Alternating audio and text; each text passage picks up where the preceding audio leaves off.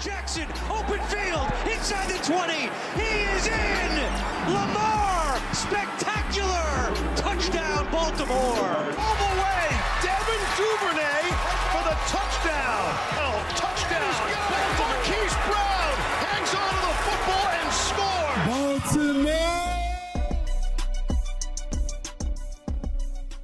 ¿Qué tal Ravens Flock? Espero se encuentren bien el día de hoy. Eh, nosotros nos encontramos excelente ya que llegamos al capítulo 6 de nuestro Flockcast de Flock a Flock, un programa creado por fans de los Ravens para fans de los Ravens. Eh, como todas las semanitas, les damos las gracias por seguir con el Flock México y con sus amigos que hacen esto posible. Y a quienes vamos a presentar, les vamos a dar la, la bienvenida a nuestro amigo Luis Álvarez. Bienvenido, amigo. ¿Cómo estamos?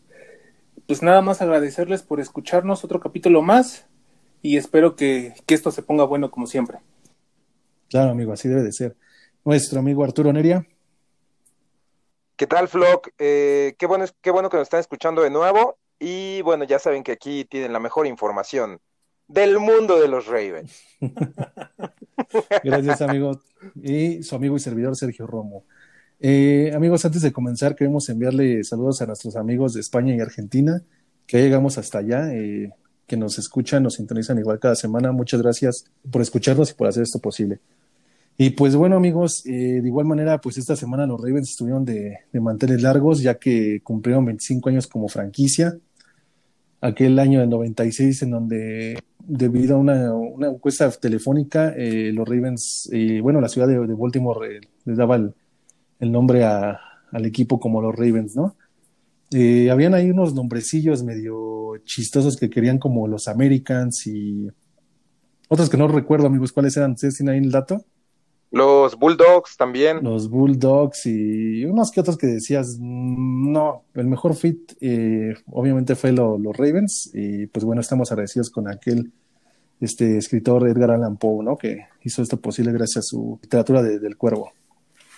Y pues bueno, amigos, eh, con esto igual comenzamos con este preludio. Eh, vamos a tener la información de Sammy Watkins, el receptor que llega como agente libre de los Kansas City, que pues con la novedad de que firmó con los Ravens después de que tuvo su primer eh, visita, sale de las instalaciones que por lo general los Ravens eh, no dejan salir a sus agentes libres, ¿no? Cuando el, los Ravens están interesados en algún jugador, hacen lo posible para que no abandonen las instalaciones y no se vayan a, a otro equipo, ¿no? De visita como lo tenían planeado. Entonces, este, este, pues fue la excepción. Watkins no llega a un acuerdo, se va con los Colts y pues bueno, ahí se dio el movimiento de que querían firmar a Hilton, a Juju, no lo lograron por lo que habíamos comentado en el episodio anterior, la semana anterior. Y pues bueno, con la sorpresa que después regresa eh, Watkins y pues firma un añito con, con los Ravens, ¿no? Por 6 millones y 5 millones garantizados. Ahora, pues Watkins va a jugar con, con dos MVPs, ¿no? Su, su, segundo MVP con el que jugaría, que es de nuestro coreback Lamar Jackson, después de jugar tres años con Mahomes. Este movimiento, pues la verdad, se veía venir, ¿no, amigos? Como ven, este, yo la verdad de, no es de que esté, estuviera tirando hate, porque es lo que siempre les he dicho. Eh, tiras hate por algún jugador, pero ya cuando está en la organización empiezas de que no, que touchdown y sí, Watkins o X o Y, voy a comprar su, su jersey y hazme un hijo, ¿no? Y por ahí este... O dos. Los dos, y había comentarios de que traían puro cascajo. Pues ya les había dicho igual, eh, los Ravens no iban a llegar por un tier one, un receptor número uno. Este, llega Watkins, que es un tier 2, o bueno, ya está, lo estaríamos colocando como tier 3, ¿no? Que, pues bueno, por su, no tuvo un buen desempeño en los últimos años en Kansas, pero pues bienvenido Watkins, no queda más que ver cómo se desempeña con el equipo y pues este es el, único comentario que puedo hacer hacia él, es una buena adición de los Ravens, por parte de los Ravens, yo creo que le va a aportar este buen, buen juego, buenas condiciones de, rutas al, al, equipo. Y pues bueno, también va a tener la oportunidad de hacer buena mancuerna con Hollywood. Bueno, este, el capítulo pasado ya habíamos comentado algo de esto, eh, antes de que se supiera la noticia de que llegaba el equipo, pues habíamos platicado un poco tanto de TY y el tipo de el tipo de receptores por los que estaba interesado los Ravens. Eh, la verdad fue hasta en cierto momento algo extraño, porque bueno, este, como lo comenta Romo, cuando llega alguien de visita por lo regular no se va sin su contrato con algo ya establecido. Pero en este caso, antes de la visita de los Ravens ya tenía establecida la visita a los Colts. Pero lo extraño aquí fue que en el pre a la visita a los Colts firman a T.Y. Hilton. Entonces como que ahí me quedé.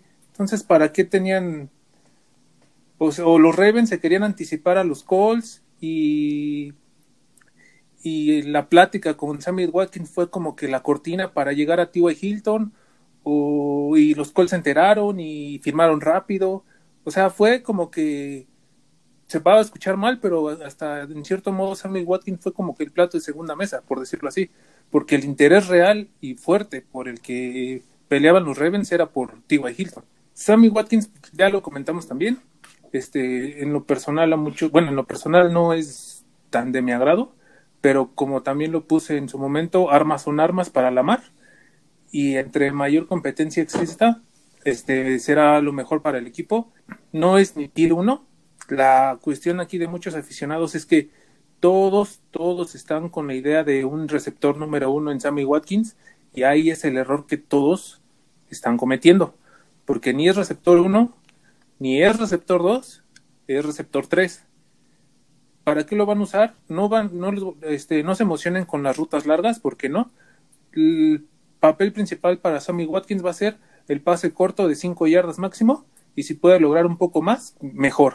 Pero sin duda lo primordial para Sammy Watkins va a ser ser una válvula de escape y que de esta forma se pueda desmarcar un poco más a Hollywood Brown o a Duvernay o algún joven que, empiece a explotar, pero como el error que algunos aficionados están cometiendo es verlo como receptor 1. Digamos que va a ser el, ganchito, ¿no? Va, a ser el que le van a, luego hasta posiblemente eh, que tenga cobertura de hombre a hombre con dos jugadores y que dejen a uno descubierto, ¿no? Puede ser el, el gancho. Totalmente. No, estoy, estoy pensando realmente sobre Sammy Watkins. Prefería algún otro jugador en caso de que tal vez hablamos de DJ Shark, por ejemplo, en, episodios anteriores.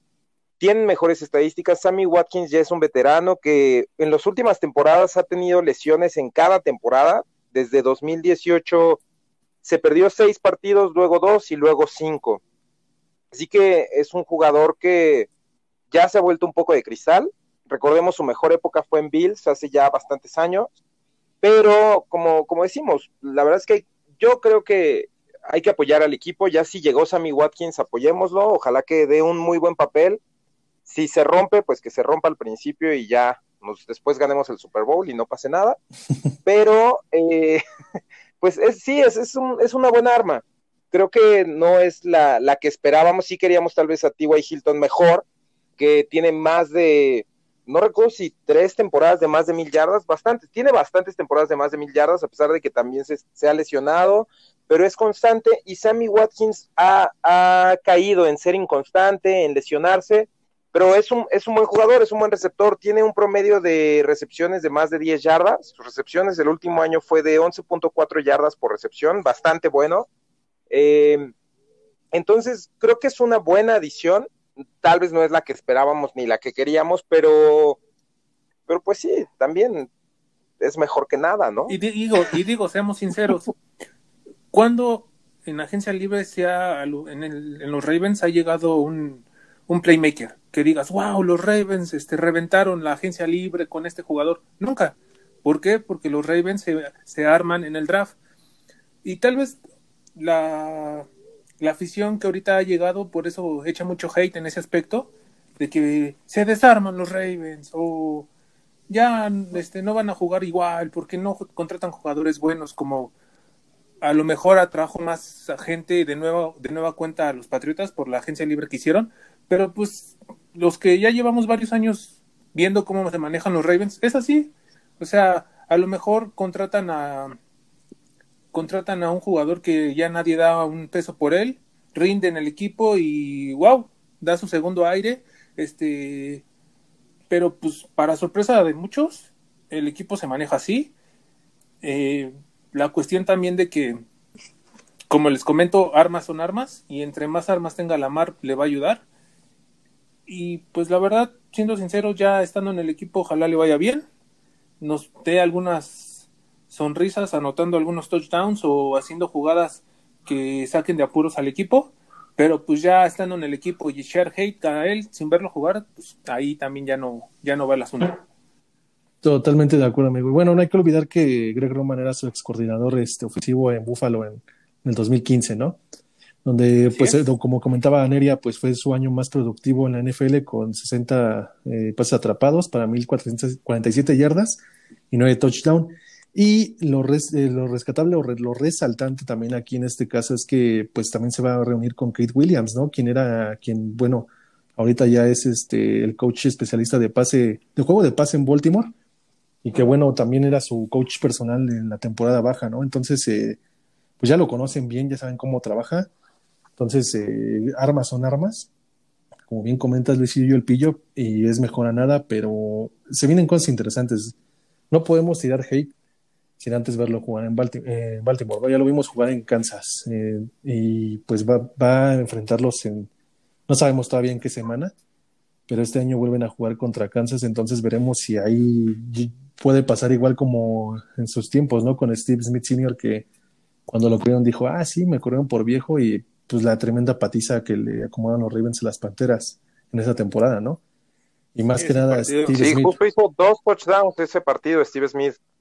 Así es, y todavía los Steve Arms y prácticamente le mío a su defensiva, ¿no? A su ex defensiva. Entonces, este, pues ese es el tema. Y hablando de, este tema del, del, del, siguiente calendario, bueno, que ya está próximo, sale a principios de mayo aproximadamente, pues con la noticia, ¿no, amigos? De que pues la NFL ya amplió a 17 juegos. Eh, este año los dueños acordaron que eh, van a expandir la temporada de 7 juegos, lo que significa que va a haber 18 semanas y pues va a haber un juego de más, ¿no? Obviamente. Entonces, ¿esto qué, qué incluye o, qué, o en qué influye? Pues que se va a quitar un juego de pretemporada, ¿no? Se van a jugar en vez de cuatro, se van a jugar tres. Oye, lo podemos decir aleluya, sí, aleluya, no, amigo, pero ve lo que pasó esta temporada. Este, nuevo, nuevo pretemporada y medio mundo se tronó, ¿no? Sí, pero, pero la pretemporada con cuatro era demasiado, la neta. Y ya teniendo, teniendo el factor de que es un partido que cuenta, ya es otro chip que tienen los jugadores. Sí, eso visto desde el punto de vista de los aficionados, ¿no? Siempre queremos más temporada regular, pero en cuanto a los jugadores que están buscando tanto la adaptación, los que vienen del draft, los undrafted que llegaron de milagro al NFL. LJ Ford es uno de esos. LJ Ford llegó como un undrafted. Eh, no recuerdo si Justin Tucker. No, él no. Fue undrafted. No, él no, él fue. Entonces, él fue el pick, fue pick de los Ravens. Entonces, olvídenlo. Pero. Olvidado. Eh, bueno, por otro, por otro lado, sí, sí, es, es, es mucho más llamativo tener un juego de temporada regular adicional pero la adaptación que hay en pretemporada que nosotros no vemos y que incluso los partidos son realmente aburridos, es, es importante tener ese, ese periodo de adaptación. Entonces habrá que ver cómo cambia. Sí, sí es, es para mí más atractivo ver un, temporada, un juego de temporada regular extra, principalmente con los Rams, que les dimos una rastriza 45 a 6 la última vez que los vimos. Y el juego es en Baltimore. Entonces, Mm, me, parece llamativo. Me gusta que, se haya extendido la temporada. Habrá que ver las repercusiones que hay en cuanto a lesiones. Se llegó al acuerdo por fin con la también con la con el sindicato de jugadores que también era algo difícil de pasar para poder incrementar los juegos porque había implicaciones tanto en salario, en lesiones, en más juegos, digamos, tú ganas menos al tener un juego extra como jugador que, que que la, misma temporada de 16 juegos, ¿no? De temporada regular. Claro, ahí sí pasa a afectar un poco a los jugadores que no tienen sus megacontratos, ¿no? Exacto, sí, sí es un punto que también ahí se debe de, aclarar, pero pues bueno, ya como, como comentamos, ¿no? Lo aprobaron, es algo bueno también por la parte de los aficionados, la verdad es que tener un juego más, eh, pues emociona, se, se extiende la temporada eh, como bien comentas, Nadia, nos tocan los Rams. Eh, este juego es en casa. Y el formato es así, ¿no? Este año juegan, por ejemplo, en el caso de los Ravens, juegan nueve juegos de, en casa y ocho de visita. Y el siguiente año le tocarían nueve de visita y ocho en casa. Y así seguiría el, proceso. Entonces sería un año nueve en casa, este, un año nueve de visita, un año nueve en casa este, y otros así de visita. Ya es el procedimiento que se, se va a adaptar, entonces, eh, y pues bueno, aquí también la semana del Super Bowl se, se va a recorrer, ¿no? Antes de, era la primera semana de, de febrero, Sí, ya ya no pasa a ser la segunda semana. Exacto, aquí en la gente de, de México, a toda la afición de México nos afecta, porque pues ya nos quedamos sin puentecito. Antes era una, una verdadera chulada tener Super Bowl domingo y el lunes eh, descansar, ¿no? Pero pues bueno, ya, ahora sí que, pues eso va a ser ahora con el Pro Bowl. Este, nada más para comentar lo de los partidos. eh, hay gente que todavía tiene como que dudas al respecto de la semana 17 que se juega. Este, muchos creen todavía que esa semana que sacaron es la semana de partidos que se va a jugar en la semana 17 y no es así. Todos esos partidos se van a diferir entre todo el calendario y estos partidos por lo regular van a ser partidos internacionales. Entonces, eh, la NFL lo que va a tratar de hacer es que esta semana 17 se reparta dentro de todo el calendario y que este tipo de partidos sean los que vayan a Londres, este, en su caso a México, en este año obviamente no, pero como lo dijo la NFL, en ocho años todos los equipos tienen que ir por lo menos una vez a alguna este, plaza internacional y obviamente se está agregando en unos años ya sea Alemania eh, y Canadá y también se va a extender a lo que es este Sudamérica, en este caso Brasil. Brasil. Un, cre un crecimiento enorme. Entonces, este así se va a, distribuir esta semana 17, sobre todo para los partidos internacionales, como les comento, y ya que, como sabemos, la última semana de la NFL, en este caso se prevé que sean las últimas dos, sean partidos entre división. Entonces, por eso, mucha gente tenía esa idea de que los, los partidos que mencionaron esta semana se iban a jugar en esa semana 17 y no, no será así, se repartirá en todo el calendario. Así es, gracias por la info, amigo. Sí, el tema que comentas de los partidos internacionales, ¿no? Eh, pues los, a los Ravens ya les tocó en Londres, que pues bueno, ahí nos dieron una paliza a los Jaguares. De hecho, y, lo, uy, lo estábamos viendo un buen ahí tema. El... Perdón, amigo, sería un buen tema porque ese partido trajo mucho, muchas repercusiones. Exacto, y que bueno, pues ahí lo estábamos viendo en el VIPS a las 8 de la mañana, ¿no? y pues bueno, este, este año, bueno, este, bueno, no este año, ¿no? No sabemos cuándo vayan a, a, viajar o si les toque, pero pues si llegan a viajar, pues ahora les tocaría en México, ¿no? Ojalá, ojalá fuera así. Es lo que todos esperamos, que como los Ravens ya fueron a Londres, el siguiente partido internacional de Ravens en México. Obviamente sabemos que hay un mercado más grande y que la NFL no, yo creo que lo va a anticipar antes de que algún partido de los Ravens o otro equipo y hoy, hoy es el partido de que lleguen a venir tanto Cowboys como los Steelers porque son aficiones que en México son las que más abundan. Exacto. y sería un mercado para ellos tremendo.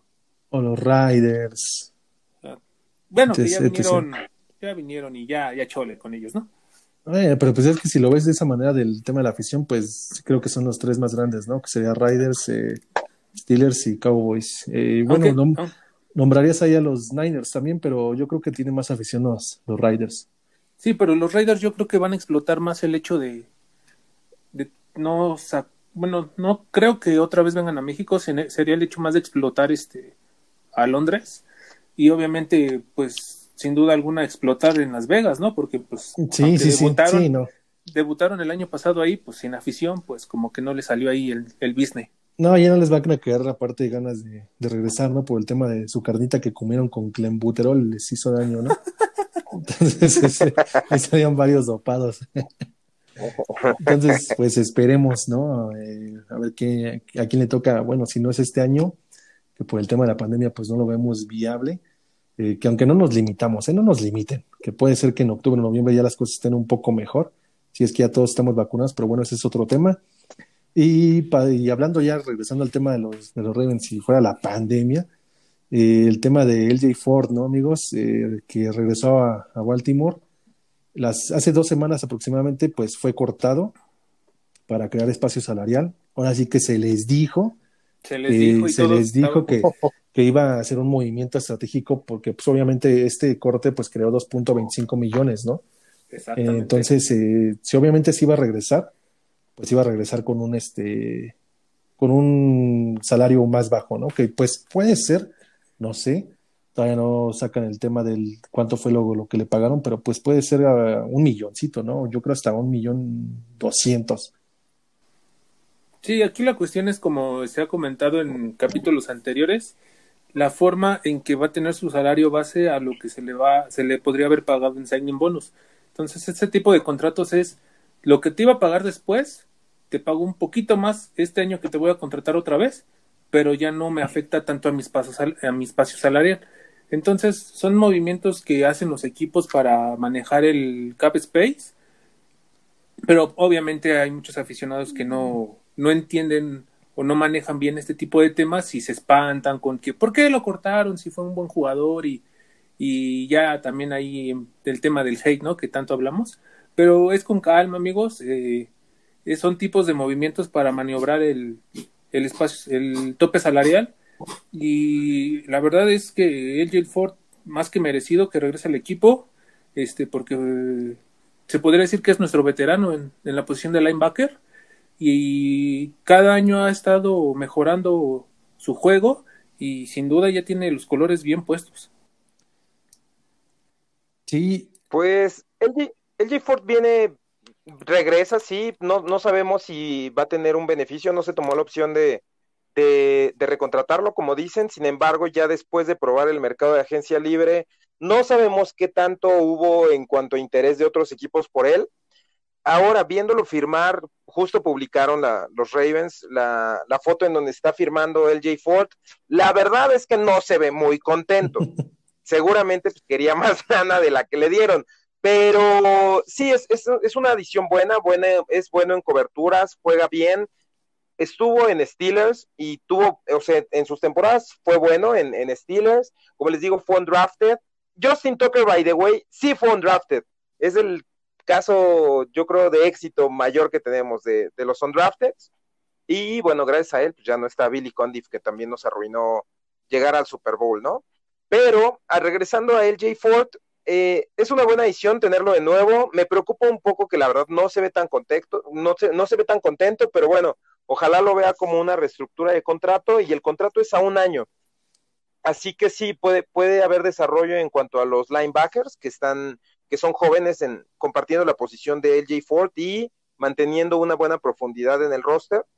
Así que creo que la rotación va a estar asegurada, va a estar, va a estar bien, eh, desarrollo de los jugadores, además de que LJ Ford ha, ha aportado bastante bien y en cobertura, que es donde me parece es mejor, puede ayudar mucho a, Patrick Quinn, que es en donde, donde lo hemos visto fallar un poco. Exacto, amigo. Eh, bueno, como bien comentas, va a tener un rol más importante. Eso es un hecho. Eh, pues obviamente va a estar ahí coachando al tema de Malik Harrison, eh, la dupla con Patrick Quinn, este, incluso con Chris Board, ¿no?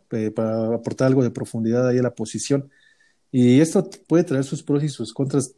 bueno, trae un pro que, pues bueno, obviamente regresa eh, tuvo un, buen juego, una buena temporada, eh, la temporada pasada, eh, y esto puede repercutir en que, pues, Otaro Laca, que estuvo lesionado la temporada pasada, pues yo creo que le dan cuello, ¿no? Por el mismo tema. Aquí el tema de, de, LJ Ford es que también, pues yo creo que le están dando un, están subestimando su rol, ¿no? En la defensiva.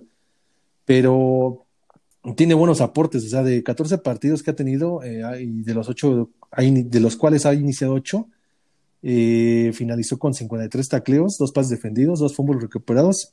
Uno de esos fue para que lo regresó para touchdown, que me parece que fue en el juego contra Tejanos, ¿no?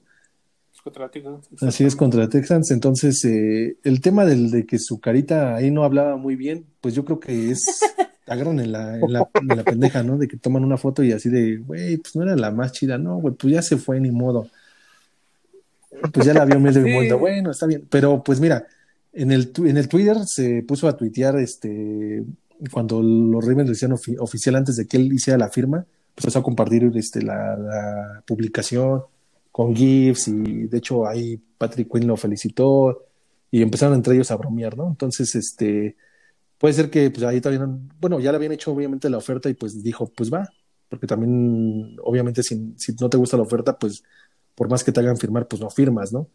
Entonces, eh, yo creo que sí, lo agarraron ahí comiéndose los mocos y pues fue la foto que subieron y salió mal, pero pues yo creo que sí está, está contento de regresar. Vamos a ver igual cómo es su desempeño esta temporada y esta dupla, ¿no? Entre Quinn y, Ford, ¿cómo se da?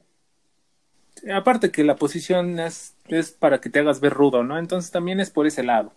Este, y una disculpa, amigos, tiene razón el tío Neria. Este, el buen Justin Tucker fue un drafted. Me quedé con la idea de que fue seleccionado en las últimas rondas, pero no, error mío. Este, y sí, eh, en ese aspecto los Ravens sacan mucho jugo a los undrafted y lo hemos visto con varios casos. En lo personal, para cerrar el tema, me encantó la idea de que regrese el Joe Ford este, para seguir este, dándole un poquito de esa veteranía que tiene a, nuestros linebackers que, que, están creciendo, como Malik Harrison y, el propio Patrick Quinn, y por qué no también decirlo de Chris Ward, que esperemos que tenga un rol más fuerte esta temporada. Eh, pero en lo personal sí, sí faltaría como que un playmaker en esa posición de linebacker, pero siento que poco a poco esa posición va creciendo con el material que tenemos. Y aparte de lo que les comentaba también, igual el tema de Rob Ryan, ¿no? Que, que se une a las filas y va a aportar mucho ahí en la posición de linebackers. Exactamente. Sí, justo Rob Ryan está como entrenador de linebackers. Exacto, y vamos a ver. Y él mismo lo comentó, ¿no? Este, hay muy buen este muy buen material, un muy buen equipo en esa posición, entonces lo van a explotar y lo van a, no tienen que explotar porque el tema de las coberturas de Queen, que tiene que mejorar obviamente, y pues bueno, así ya nos, nos quedamos eh, obviamente descubiertos en esa posición y pues bueno, es una posición también que yo creo que tacharíamos como para que lleguen las primeras seis rondas, bueno, que en este caso nada más lo tienen los Ravens seis, y este sería una posición que pues no, no ya no llegaría si lo ven de esa manera. Y el tema de las, de las rondas, pues igual, eh, pues ya hemos presentado ahí varios mock, drafts. Eh, bueno, llevamos dos mock drafts que hemos presentado. El tema de que les comentaba ahorita de que pues yo no creo no querían por una posición de linebacker. Sin embargo, ahorita como que como se está moviendo la, la agencia libre, ¿creen que les haga falta un edge a los Ravens en esta agencia libre? Porque pues bueno, está el tema de Melvin Engram y el tema de, de Clooney, ¿no? Entonces, eh, puede que llegue una, una selección de Edge o dos, puede ser, no sé. La primera, la primera ronda saldría y posiblemente en la última, ya que hay muy buena camada de Edge. Y el tema del receptor, ¿no? Que para esto eh, nos, va, nos va aquí a comentar eh, nuestro amigo Álvarez de, los posibles picks o los prospectos que están ahorita en los Pro Days y posiblemente drafteados para los Ravens. Así es, amigo. Bueno, eh, sabemos que, que obviamente el pick sexy es un receptor, ¿no? Obviamente todo lo que sea la ofensiva, excepto la, la propia línea, pues todo resulta como ser el pick sexy, ¿no? Se le conoce. Este, y obviamente por la necesidad que tienen los Ravens de conseguir ese ansiado receptor 1, pues muchos y muchos aficionados sobre todo, lo que buscan es que los Ravens seleccionen a un receptor, ¿no? En este caso, pues hay muy, hay muy buena camada de receptores. Yo creo que un poquito mejor que hasta la del año pasado, que salieron bastantes en primera ronda y ni se diga en segunda. Este, mucha gente se hace como que la especulación de tener a, a Jalen Güero o a Yamar Chase o a Devonta Smith, de que qué tal le vendrían al equipo, pero serían conversaciones que la verdad no nos llevarían a nada porque sabemos que no van a llegar al equipo. O sea, ese tipo de jugadores a lo mucho se van, llegan al pick 15, ya exagerando. Alguno de ellos tres se puede ir en ese, eh, ya exagerando en ese pick. Después, este, antes de agencia libre estaba muy, muy relacionado el tema de Rashad Bateman, porque era un tipo de jugador que le vendría bien a los Ravens, eh, alto, manos seguras, corredores de rutas buenos, pero conforme pasa el tiempo y como sabemos, entre más se acerque el, el, el draft, pues obviamente ese tipo de jugadores van subiendo su, su posición, ¿no? Para que sean seleccionados. A partir de estos cuatro, la verdad, todos se ven con un nivel similar. En este caso, tenemos a jugadores como Kadarius Tony o Terrence Marchard Jr., que podrían ser jugadores que le lleguen a los Ravens. En este caso, Kadarius Tony es un este, prospecto similar a lo que viene siendo, eh, no sé, en tamaño a Hollywood, pero este hombre obviamente tiene mucho mejor este, corpulencia, es más veloz que el propio Hollywood. Y, este, y no tira balones. no tira balones. Y no, tira balones, ¿eh? ¿eh? Ojo a eso. este, en algunos, este, algunos expertos le han puesto como que el, la similitud a Tyreek Hill. Este, hasta en ciertos aspectos, en algunas fotos, le da un airecito. Eh, lo que podría caer en los, si los Ravens seleccionan algún receptor en primera ronda, lo cual no creo, podría ser un, un Terrence Matcher Jr. El tipo es muy bueno, juega en LSU, jugaba en LSU, este, pero obviamente estuvo siempre a la sombra de un Jamar Chase o de un Justin Jefferson cuando eh, Burrow manejaba el equipo. Es muy buen receptor, pero teniendo en cuenta el talento que hay en Edge, la verdad no, me, no, no sería muy buena idea este, seleccionar receptor. Y como les comento, a partir de, de esos cuatro que les mencioné, Jamar Chase, Devonta, Devonta Devonta Smith, Jalen Waddell y un poquito más abajo Rachon Bateman. Los demás son. No hay alguien que destaque demasiado. O sea, sería ver qué tipo de receptor se acopla más a un sistema que maneje el equipo para poder tener un buen prospecto de receptor. Y obviamente no, no ir por, por un receptor nada más por su nombre, porque jugó en tal escuela. Ya todos este tipo de, de jugadores es como que más echarle cuál más en el esquema que estoy manejando. Eh, en lo personal, sería una ronda 2 o hasta 3 conseguir un receptor. Y en, no sé, un ronda un ronda Moore de Purdue, hasta el, mismo Munra, que es el Munra Sam Brown. El Munra, exacto. Eh, nuestro, podría ser nuestro Munra. Ese, ese, ese tipo podría caer hasta, hasta tercera ronda. Pero como les comento, la verdad, después de este top 4 que les pongo, no creo que sea una buena idea poder ir por un receptor en primera ronda. Después, obviamente, no tenemos duda de que la prioridad principal en defensiva para esta temporada es un, un edge o un outsider linebacker, dependiendo del esquema que se maneje, que puede ser ambos, que como lo manejan los Ravens. O diles ahí un linebacker externo porque se enojan por el término que se utiliza luego de Edge. Porque dicen, no, es que ya soy de la vieja escuela. Sí, sí, sí, sí. Ahorita ya cambió. Ya es Edge, este, es IOL, que es el, el liniero ofensivo interior, ¿no? Que es entre eh, guardia y centro. Se, entonces... se va a escuchar este, un poquito mamón, pero es una jerga que se utiliza en el aspecto del americano. Y si tú estás utilizando o este, en una profesión o algo, utilizas un tipo de jerga.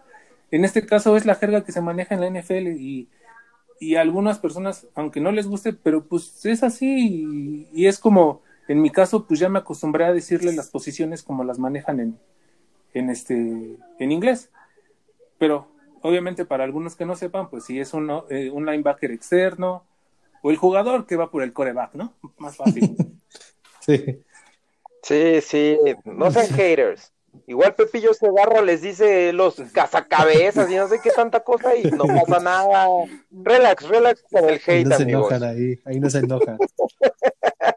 Exacto, amigo. Y como bien comentas, yo creo que igual, de igual manera, eh, ahorita con el tema de que llega Watkins y el cuerpo de receptores que tenemos, sería muy arriesgado subir inmediatamente en la primera ronda por un, por un receptor no, sería una locura.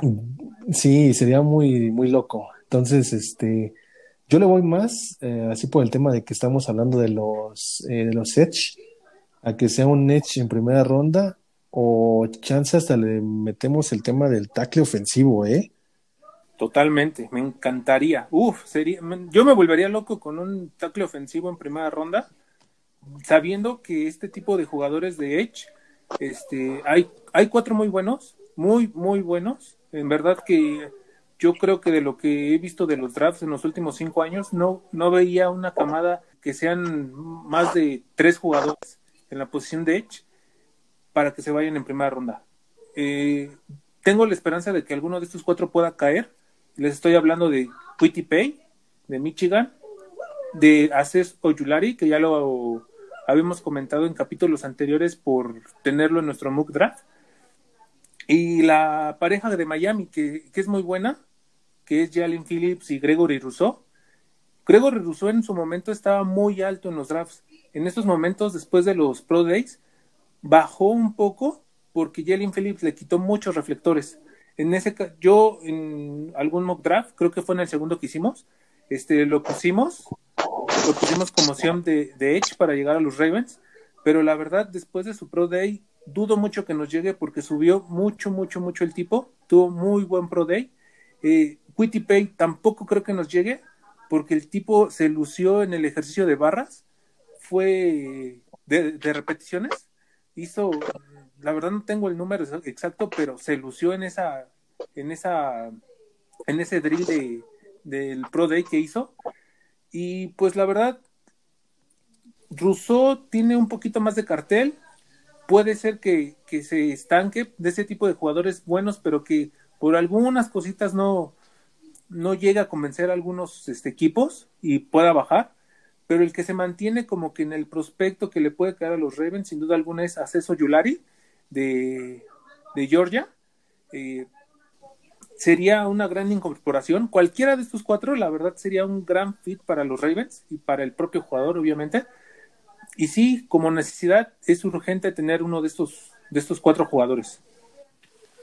Ya lo veremos, ya, este, como te comentaba, tienen que ir por un edge o un tackle ofensivo, pero pues las cosas cambian, ¿no? Vamos a ver cómo se va desarrollando de aquí a, al 29 de abril, que ya estamos a nada, 28 días para que, para que se dé. Entonces, eh, pues vamos a ver igual ahí los, los MOOCs, cómo se van desarrollando, exactamente cómo se van moviendo, igual el tema de los Pro Days, como bien comentas, amigo.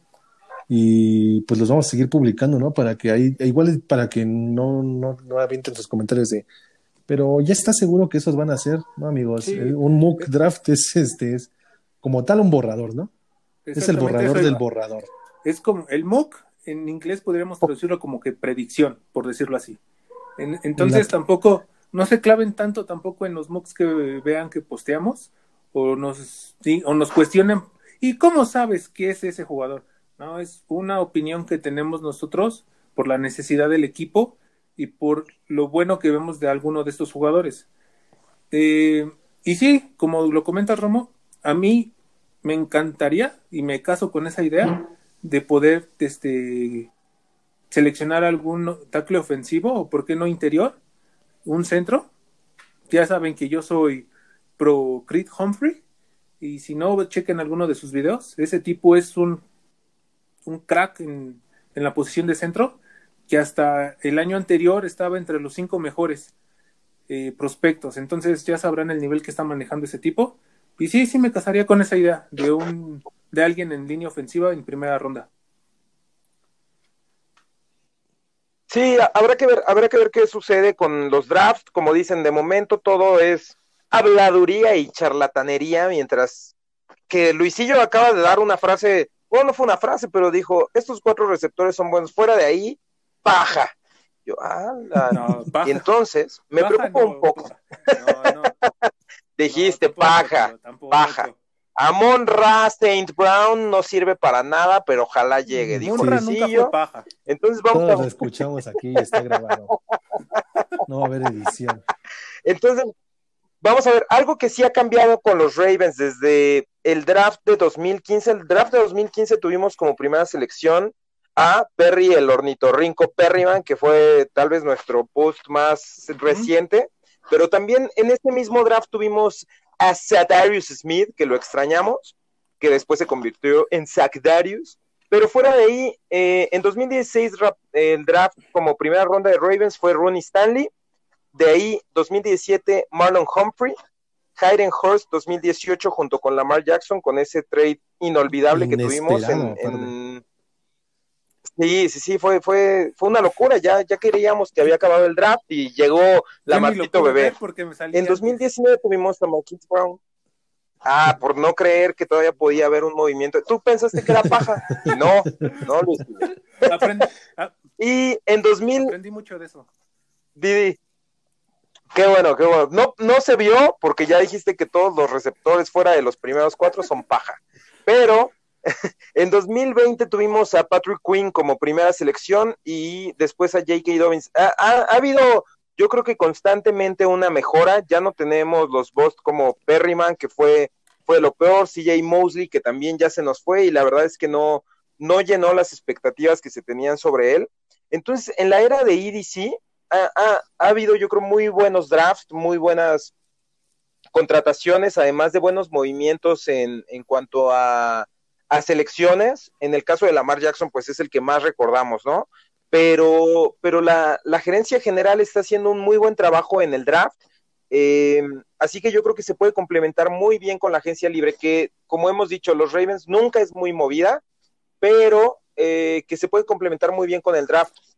Así que vamos, vamos bien. Me preocupa un poco el tema de que ya, ya en los Ravens algo que no veíamos eh, antes era que estuviera tan lleno de divas, pero eh, pues vamos a ver justo cómo maneja esto EDC, porque va a ser, va a ser la primera vez en que se enfrente a tener que pagar contratos multimillonarios de jugadores que se desarrollaron.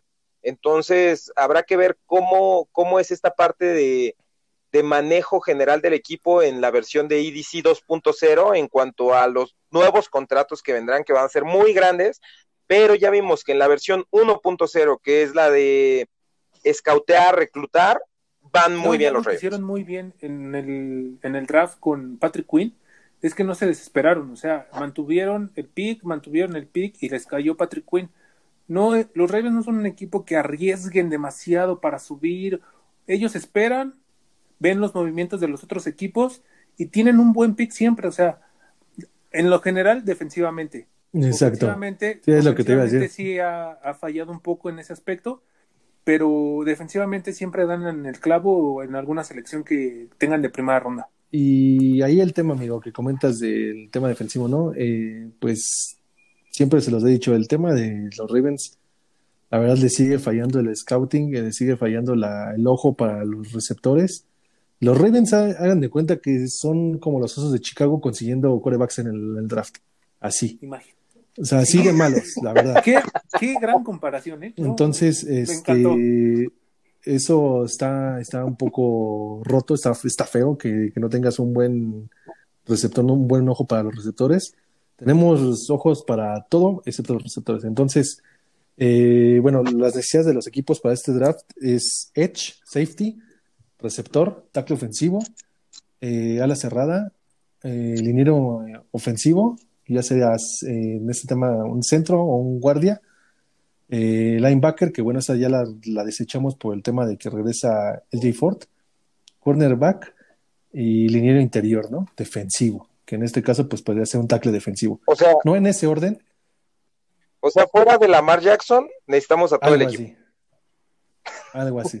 Pues son las, este, principales por, por cubrir, yo creo que son en este orden, para mí sería edge, tackle ofensivo, receptor, safety, ala cerrada. No, ala cerrada no, perdón, ala cerrada no. Le metería ahí el cornerback y el liniero interior, ¿eh? Yo, este, en lo personal, un, un liniero defensivo sí me agradaría, no sé, en una cuarta o quinta ronda, porque hay que tener en cuenta la edad tanto de Campbell como de, pues de, los tres. De Brandon, de Campbell, de, de, Williams y de Wolf. De Lobito. De, de Lobito, porque o sea, sí tenemos a Buque, pero de ahí en fuera, pues la línea sí es muy, muy veterana. Sí, Madubic todavía le falta, Madubic, perdóname, todavía le falta desarrollarse y sí, no sé, yo creo que en, la ofensiva hay, hay mucho que cubrir el centro, como que ya, ya, ya no le movimos más, creemos que con Tristán Colón Castillo lo vamos a hacer bien, o el caso de Boseman. ¿Podría ser? Podría ser, amigo. Ya, este, de igual manera, como les comentamos, no se pierdan nuestros mock drafts, que yo creo que lo publicamos el día lunes, hoy estamos a jueves, estamos grabando. Entonces, unos días más y ya lo, lo tendríamos para que igual nos dejen ahí sus opiniones. Eh, les volvemos a repetir, este es solamente un ejercicio que hacemos. No es algo que vaya a suceder, o en su caso puede ser, ¿no? Que ahí le atinemos a que llegue Jalen Phillips, o en este caso eh, Pay. No sabemos, hasta Terres Marshall, no sé, pero son, es muy arriesgado, como ya comentamos. Entonces, nada, no queda más que esperar cómo se van desarrollando los mock drafts y que llegue el día, ¿no? Que es el 29. Así es, amigo. Y, pues obviamente en estas semanas pues va a haber demasiados mocks en varios lugares, este, todos se van a volver locos. Eh, obviamente siguen los Pro Days, échenle un ojito, si les interesa algún jugador, échenle un ojito a un Pro Day y van a, van a poder este, ver más detalles de, de aquel jugador que les, que les parezca interesante para los Ravens. Este, y desde ya yo me voy a hacer mi playera de Munra, Saint Brown, para los Ravens.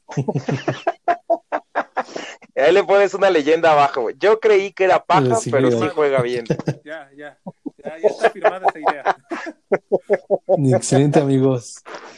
Pues bueno, muchísimas gracias, amigos. Eh, espero que les haya gustado este episodio. Como siempre, pues a nosotros discutimos aquí el tema de qué sucede en el mundo de los Ravens. Eh, les aportamos información. Eh, esperemos que les esté gustando. si no, ya saben, déjenos un mensaje, por favor, ahí en las páginas, en nuestras redes sociales la de Facebook que es Baltimore Ravens MX, Twitter que es Ravens MX-bajo, Instagram que es Ravens Flock MX. Y pues no olviden suscribirse, seguirnos, eh, darnos like. Ahí también ya en YouTube ya estamos. pueden encontrar también este episodio y en Spotify.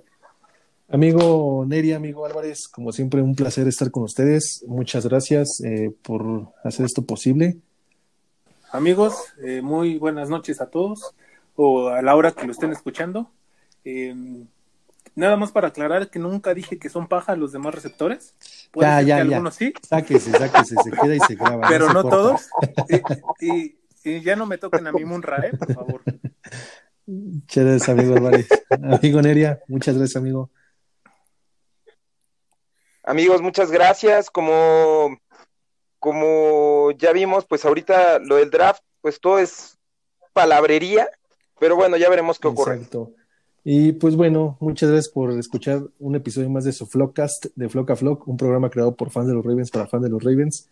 Me despido, eh, su amigo servidor Sergio Romo. Un saludo a todo el Flock. Por favor, síganse cuidando hasta que nos sea posible vernos eh, y hasta que nos volvamos a escuchar. Muchas gracias por todo, Flock. Cuídense. Hasta luego.